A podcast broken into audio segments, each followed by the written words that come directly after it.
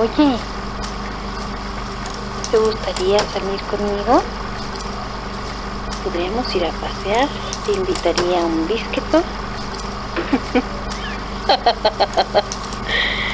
Gracias, pero hoy no.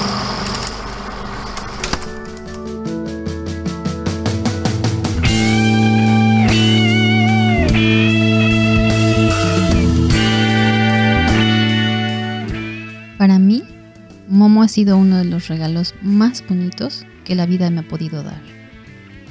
No es el primer perro que tuve, pero alguna vez pensé que si en otro momento de la vida teníamos otro perro, se llamaría Momo. El nombre lo obtuve de un libro en donde la protagonista, una niña pequeña, tiene una habilidad casi extraordinaria que es saber escuchar. Le puse Momo porque a pesar de hablar de un personaje femenino, siento que mi perro hace eso exactamente. Me escucha, me lee, me entiende. Conocimos a Momo en una tienda de mascotas. En realidad, ha sido el único perro que he comprado. Y solo él fue suficiente para entender que el amor de un animalito no debería estar tasado en pesos. Estaba en una vitrina de estas tiendas, ya saben, con un cristal ahí. Y creo que él ya era bastante grande, como para estar en uno de esos espacios tan pequeñitos. Se miraba un poquito triste, solitario. Y siempre pensé que era un perro muy hermoso, pero en realidad no fue hasta casi dos meses después que justamente me había operado del apéndice, que salí a dar un paseo al centro comercial y lo vi nuevamente en la tienda. Esta vez ya no lo vi en la vitrina, sino que estaba fuera de ella en una especie como de turno, me imagino, para estirarse o para despejarse un poquito. Y estaba acompañado por una güera, una chica muy bonita que trabajaba en la tienda y que estaba jugando con él. Era un golden retriever que tenía seis meses y que estaban prácticamente regalando porque ya estaba demasiado grande para seguir en una vitrina. Un perro de pedigrí, precioso, hijo de otro golden llamado Cooper y de una chica llamada Jenny, originario de Estados Unidos. Y a mí me parece que Momo tiene los ojos color miel más bonitos, más bellos, más expresivos que yo he visto jamás. Cuando salimos de la tienda, ya con él, pues como todo perrito, él estaba nervioso, estaba asustado. Me acuerdo que yo me senté en el asiento trasero con él y lo acompañé todo el camino. Se vomitó en el carro, obviamente. Y al día siguiente estaba muriéndose de frío. Entonces, em, pues mi mamá se asustó porque se preocupó de que el perro se fuera a enfermar porque no estaba acostumbrado propiamente a estar al aire libre.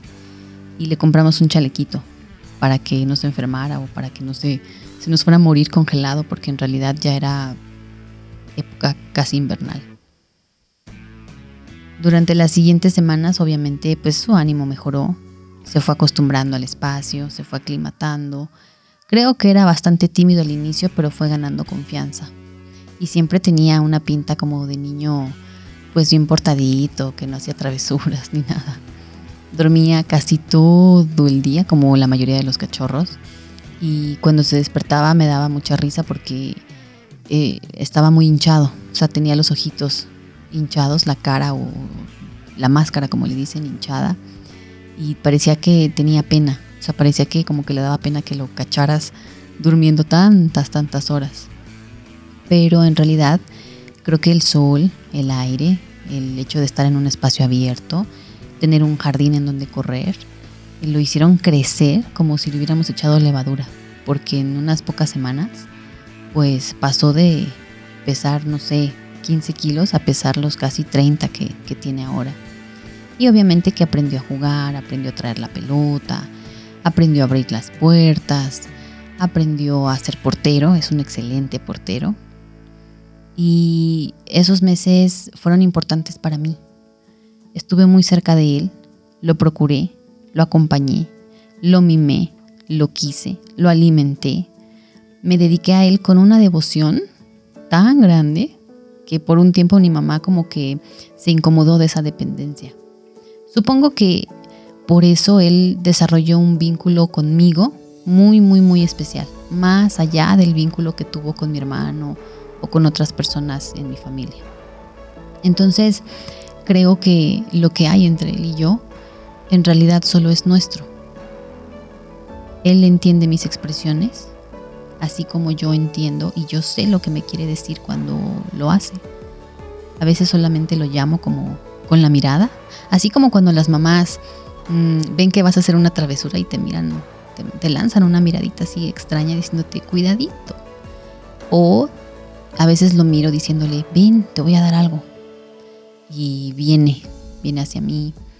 A veces él pues me dice, creo que sabe decirme, me expresa de alguna manera que tiene sed, que tiene frío, que le duele algo, que tiene hambre, em, que quiere jugar, que quiere estar solo conmigo, a veces es celoso de nuestro tiempo juntos o a solas.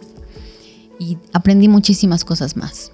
Por ejemplo, aprendí que los perros sueñan, porque pues en medio de sus sueños él también ladra, mueve sus patitas como si quisiera correr, suspira y yo a veces daría muchísimo por saber exactamente qué está pasando por su mente cuando duerme. También, pues en muchos momentos tomé muchos cursos sobre cuidado y comportamiento de los perros. Hubo un tiempo en el que incluso quise trabajar como una criadora o no, no propiamente como criadora, sino tal vez como entrenadora, como veterinaria. Y aprendí muchísimo sobre la importancia de amar, de respetar a otra criatura, a otra forma de vida, a otro ser que no puede comunicarse contigo de la forma más simple, por lo menos con tu idioma. Pero pues creo que me construyó como persona y me convirtió en un mejor ser humano. Hubo un tiempo, casi un año, en el que tuve que salirme de viaje y me preocupé mucho porque pensé que cuando yo regresara él me olvidaría. Pero en realidad no, no me olvidó, ni parecía como estar molesto porque yo me haya distanciado un tiempito. Y en realidad puedo decir que él ha tenido una vida maravillosa. Ha sido un perro profundamente amado, muy muy consentido, muy dulce, un poquito voluntarioso, caprichoso incluso, me, acuerdo que una Navidad le compré una especie de carnaza, un hueso enorme, enorme, como si fuera casi del tamaño de, pues no sé, una tibia, un hueso de estos gigantes. Y le quedaba extremadamente grande en el hocico, pero él lo andaba paseando para allá y para acá contento y fue un hueso que le duró semanas enteras. Le gusta la fruta, le gusta el mango, le gustan las manzanas. Es sumamente cuidadoso con sus juguetes una Navidad, no, un cumpleaños le regalé un tiburón de plástico que le duró casi como cinco años hasta que llegó otro Golden, uno de sus hijos, que terminó pues por destruir al tiburoncín. Momo sabe jugar a las escondidas, eso no es extraño, la mayoría de los perros saben hacerlo. Em, también sabe traerme algún objeto, si le digo que me traiga algo que dejé en la silla, puede hacerlo. Es de esos perros que le gusta que le des la correa y se la pone en el hocico porque le gusta pasearse solo. Aunque vayamos juntos, le gusta como tomar decisiones propias y guiarse en su propio camino. Y he vivido muchísimas experiencias con él. Una de ellas, pues, ha sido propiamente su paternidad, que fue para mí algo muy bonito. Aprendí muchísimo sobre eso, sobre tener cachorros en casa. Pero también he aprendido sobre su propia independencia, su propio mundo, su propia vida. Por ejemplo, hubo un tiempo en el que yo viví en un departamento muy pequeño y cuando me mudé, pues el perro no dudó ni un segundo en subirse al carro cuando finalmente tomé mis cosas y me marché.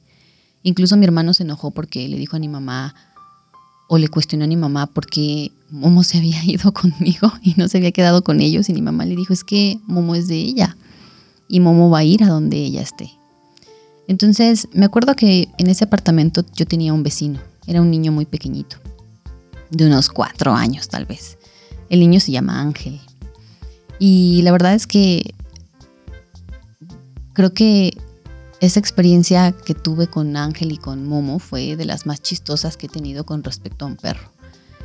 Ángel tenía una sudadera horrorosa, honestamente. Era como de unas manchas. Bueno, como de vaca, tenía manchitas la sudadera. Y Ángel andaba siempre con una gorra de Pluto. Entonces ya saben, las, orejas le llegaban casi como al codo y la visera de la gorra era tan, tan, tan, tan larga que simulaba esta nariz enorme que tenía Pluto, con una punta justo, pues, como simulando la, nariz del perro. Y mm, a veces en las tardes Ángel iba a tocarme la puerta de la casa y me pedía permiso para jugar con Momo en el patio.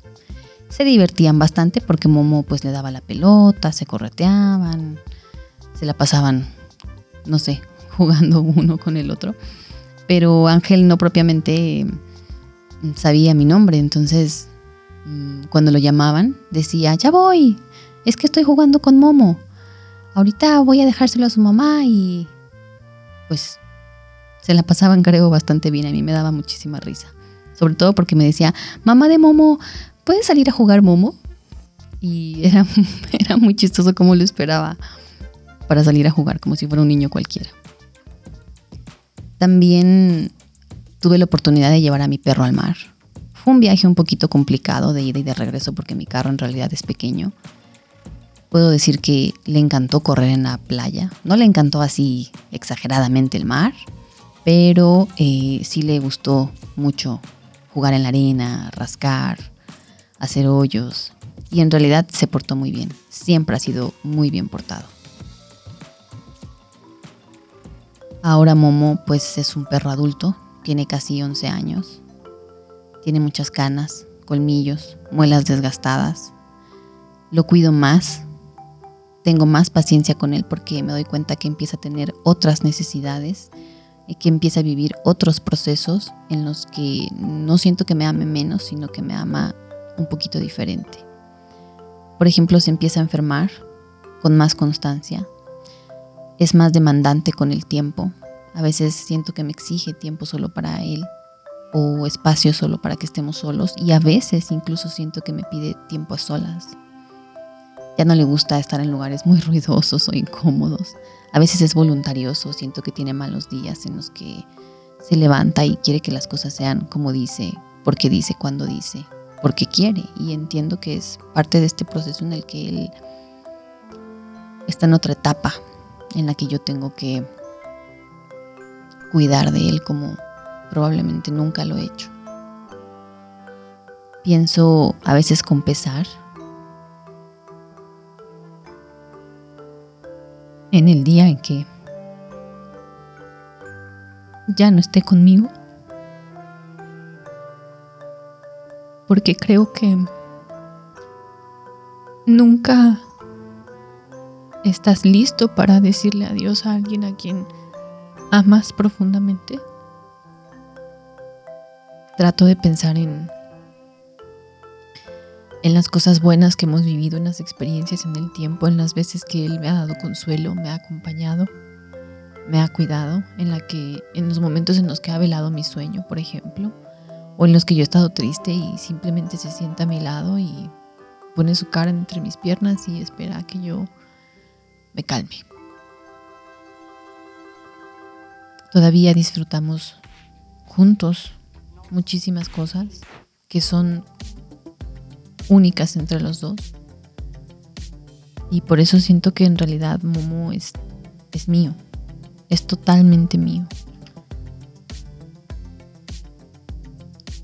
Siento que nuestro nivel de entendimiento, nuestro grado de amor es profundo y es especial. En realidad dudo mucho que vuelva a sentir algo así con otro perro. Y eso que he recogido muchos, he cuidado muchos, tengo más perros, los amo a todos, pero creo que a ninguno como a mi mamá. Les cuento sobre mi perro porque creo que ahora estamos como sociedades teniendo un poquito más de conciencia sobre el impacto y la presencia de estos seres en nuestras vidas pero sigo pensando que hay muchísimas personas que a veces subestiman la capacidad de amar a un perro y sobre todo el aporte que un perro tiene para tu vida. Por ejemplo, hay quienes dicen que mm, pues es ridículo humanizarlos. Sí, sí es cierto. Creo que en esencia tendríamos que respetar la naturaleza que tienen porque ellos pues sencillamente hacen una labor muy especial con nosotros. No deberíamos cargarlos con el montón de complejidades que un humano tiene, sino que tendríamos que aprender de ellos lo fácil que es simplemente amar de forma incondicional. Por ejemplo, yo no, no trato a mis perros como, como humanos, pero sí los consiento. Son en esencia importantes para mí. A veces las personas te juzgan porque te dicen, es que solo es un perro, ¿cómo puedes trasladar todo ese amor a alguien más que no sea otro ser humano? Pero siento que el amor de un animalito que compartes y que él también te proporciona es totalmente libre de prejuicios. Un animalito no te va a juzgar. Eres perfecto ante los ojos de tu perro. Y creo que la forma en la que lo amas, en la que él te enseña a amar, es una forma tan libre, tan pura, tan perfecta, en la que tú de verdad exploras por primera vez un sentimiento limpio, transparente.